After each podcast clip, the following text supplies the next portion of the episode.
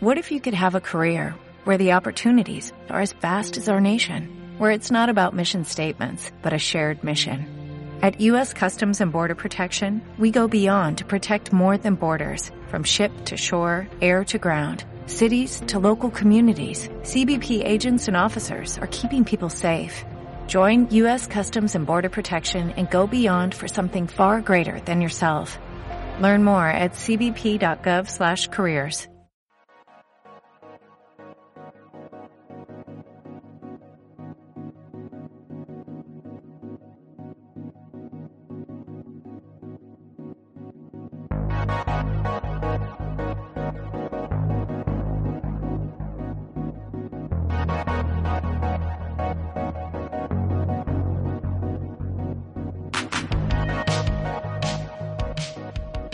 Saludos, estimados miembros de la Infantería Móvil Retronáutica.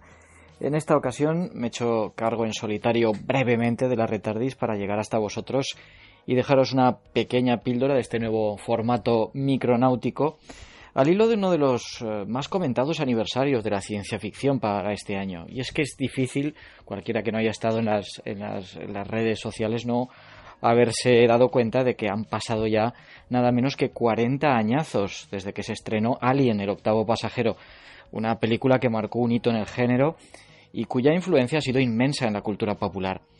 En los retronautas no tenemos previsto dedicarle ningún programa a la saga, no tanto porque se escape un poco de nuestro límite autoimpuesto, nuestro límite temporal, de la batalla de Yavin, como porque se han hecho tantísimos podcasts ya alrededor de, de la saga que es difícil que nosotros podamos aportar algo nuevo, algún enfoque eh, diferente. Eh, pero sí quería al menos hacer un pequeño homenaje a una de las personas, casi podría decir personaje, sin cuya participación Alien, toda la franquicia en realidad, no habría sido igual. Puede que ni siquiera hubiera triunfado y perdurado como lo ha hecho. Eh, me refiero, por supuesto, a H.R. Giger, al que bien podría llamarse el padre de la criatura. Giger probablemente eh, ha sido el artista y el diseñador más importante y más peculiar de la ciencia ficción cinematográfica. En lugar de seguir un estilo naturalista más centrado en la tecnología, como el de sus célebres antecesores, eh, ilustradores como Virgil Finlay, Chris Foss, Frank Elifres o, Jim Burns, él prefirió tirar por, lo surrealista, lo erótico, eh, creando unas imágenes que mezclaban lo orgánico y lo tecnológico. Sus pinturas eran verdaderamente algo nuevo, muy diferente, mm, que él bautizaba como, biomecánica. Unas, visiones que tomaban casi siempre formas humanas, em, carentes de color la mayor parte de las veces, mezcladas con, con, unos apéndices muy extraños o unos fondos barrocos de, inspiración mecánica.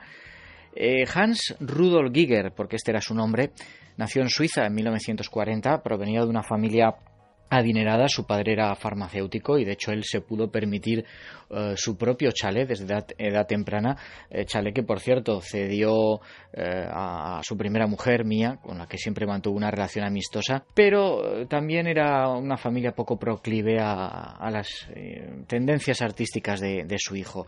Así que el joven Hans no tuvo más remedio que estudiar arquitectura y diseño industrial antes de dedicarse ya plenamente al arte a finales de la década de los 60. Eh, hay una anécdota que quizá lo marcó o quizá es solamente ilustrativa del temperamento de este peculiar hombre, eh, que es que siendo aún un niño, su hermana lo llevó a un museo local para ver una momia egipcia y aquello le impresionó tremendamente, tanto que volvió una y otra vez al museo para enfrentarse al, al miedo que le daba aquello. Pues bien, la momia y aquello que simboliza la muerte, se convirtieron en dos de las principales influencias de su obra. Por supuesto, podemos ver en sus cuadros mm, influencias también de, maestros de la pintura del, surrealismo y, de, los estilos más decadentes, desde el Bosco hasta Dalí, eh, pasando por Max Ernst, Arnold Bocklin. Eh, él además decía que, le atormentaban unas terribles pesadillas, con lo cual sus cuadros reflejaban todos esos horrores nocturnos que, él sufría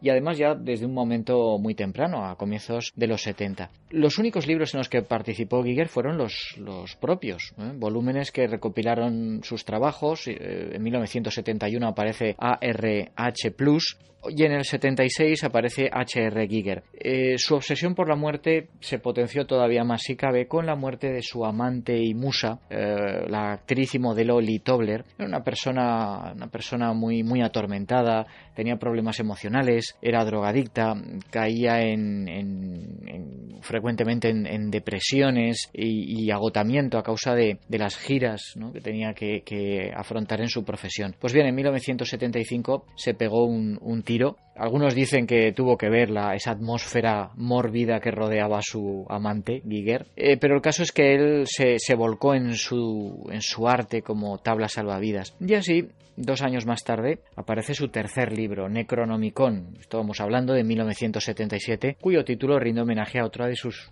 influencias, que es H.P. Eh, Lovecraft. Pues bien, fue este, este libro, este Necronomicon, lo que empezó a llamar la atención en, Inglaterra y en Estados Unidos. Uno de los que lo conocieron por entonces fue Dan O'Bannon, eh, con quien había coincidido durante aquella famosa y frustrada producción de Dune, ¿eh? la película adaptación de la obra de Frank Herbert que estaba intentando sacar adelante Alejandro Jodorowsky. O'Bannon había comenzado en el cine de la mano de John Carpenter con aquella película, aquella comedia, space opera, Estrella Oscura, de 1974 y fue ese trabajo eh, con John Carpenter lo que le valió ser elegido por Jodorowsky para encargarse de los efectos visuales de Dune. Pues bien, eh, había sido llamado también Giger para aportar algunos, algunos diseños y ahí es donde, donde coincidieron. O'Bannon eh, se, quedó muy impresionado tanto por el carisma de este hombre como por su arte. Él cuenta en, los documentales de la edición especial de Alien, cuenta una anécdota muy divertida y es que hablando con, con Giger, bueno, pues este le había ofrecido opio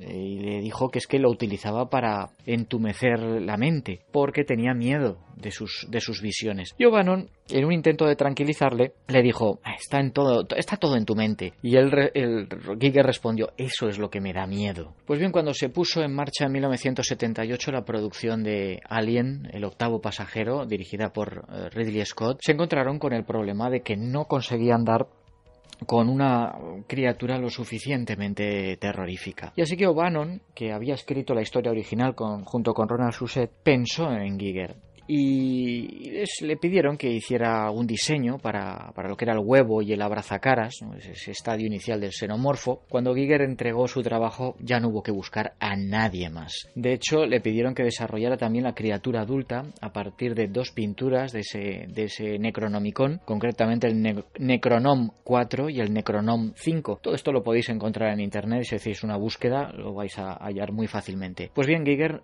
eh, no solamente se llevó a su casa un Oscar a los mejores efectos visuales, sino que su Alien ha pasado a formar parte de la cultura popular contemporánea. Eh, estos aliens de, Giger todos los conocemos, mm, son, son, criaturas de un aspecto muy feroz, muy extrañas, eh, tienen una mezcla de, orgánico y mecánico, también al mismo tiempo una, una gran carnalidad, como un erotismo. El tema del erotismo ha sido algo que no se ha destacado lo suficiente, creo yo, en, en la película de Alien. Hay muchísimas eh, referencias eróticas. Eh, es además una criatura mm, sexual, ¿eh? que, que, pero que alberga, en el sentido de que alberga sentimientos, como luego desarrollará la propia franquicia. Entonces, Giger, el caso es que a esos monstruos les dio, además de, de, de misterio, les dio personalidad.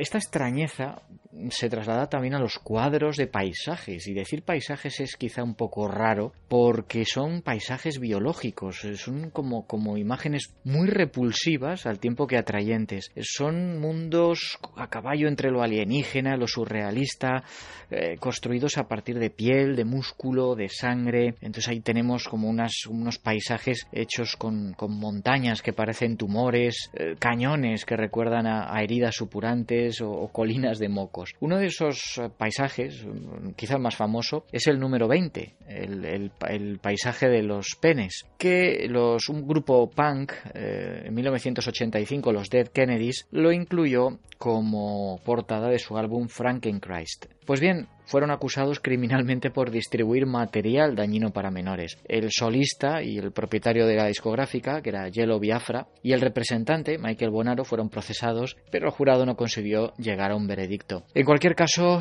la contribución de Giger para Alien fue algo que revolucionó el cine de ciencia ficción hasta un punto que es difícil cuantificar. Ese estilo biomecánico ha sido copiado por todo tipo de personas, ilustradores, diseñadores, tatuadores, fetichistas.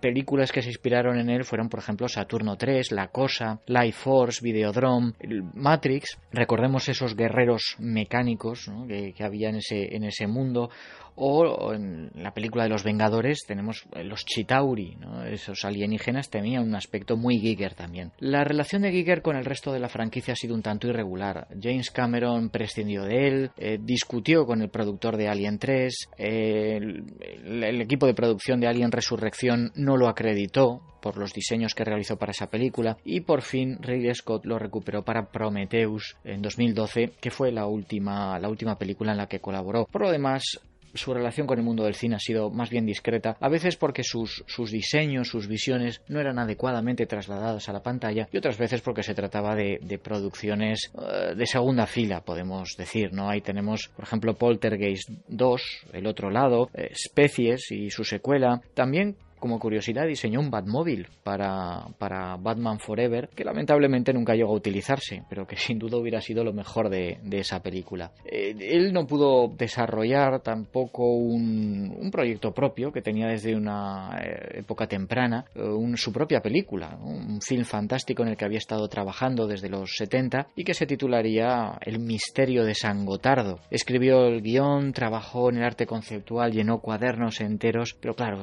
veniendo de Giger nos podemos imaginar lo raro que sería esto. Eh, desde luego, mm, decir que no era comercial es quedarse corto. Él lo describía así. Eh, trata sobre un hombre y su amor por un engendro de la naturaleza, Armbenda, que es un miembro inteligente que combina un brazo y una pierna. En fin, me sobran, sobran las palabras. Eh, pero sin duda después de todo esto, Alien ha sido lo que ha despertado el mayor interés en la obra de Giger. Cuando se estrenó la película, los aficionados se lanzaron en masa sobre el libro que salió recopilando sus ilustraciones en 1979 y sus trabajos con aerógrafo, con tinta, con acrílicos han servido de portadas de discos y de muchísimas revistas de, ciencia ficción y de fantasía. Solamente al final de su vida, eh, el mundo del arte serio vamos a decirlo así, eh, supo reconocerle sus méritos y le abrió las puertas a, museos, a exposiciones, a, retrospectivas. Eh, se había convertido ya en un icono de la cultura popular, pero fue demasiado tarde porque eh, él ya estaba mayor, estaba enfermo, estaba muy frágil,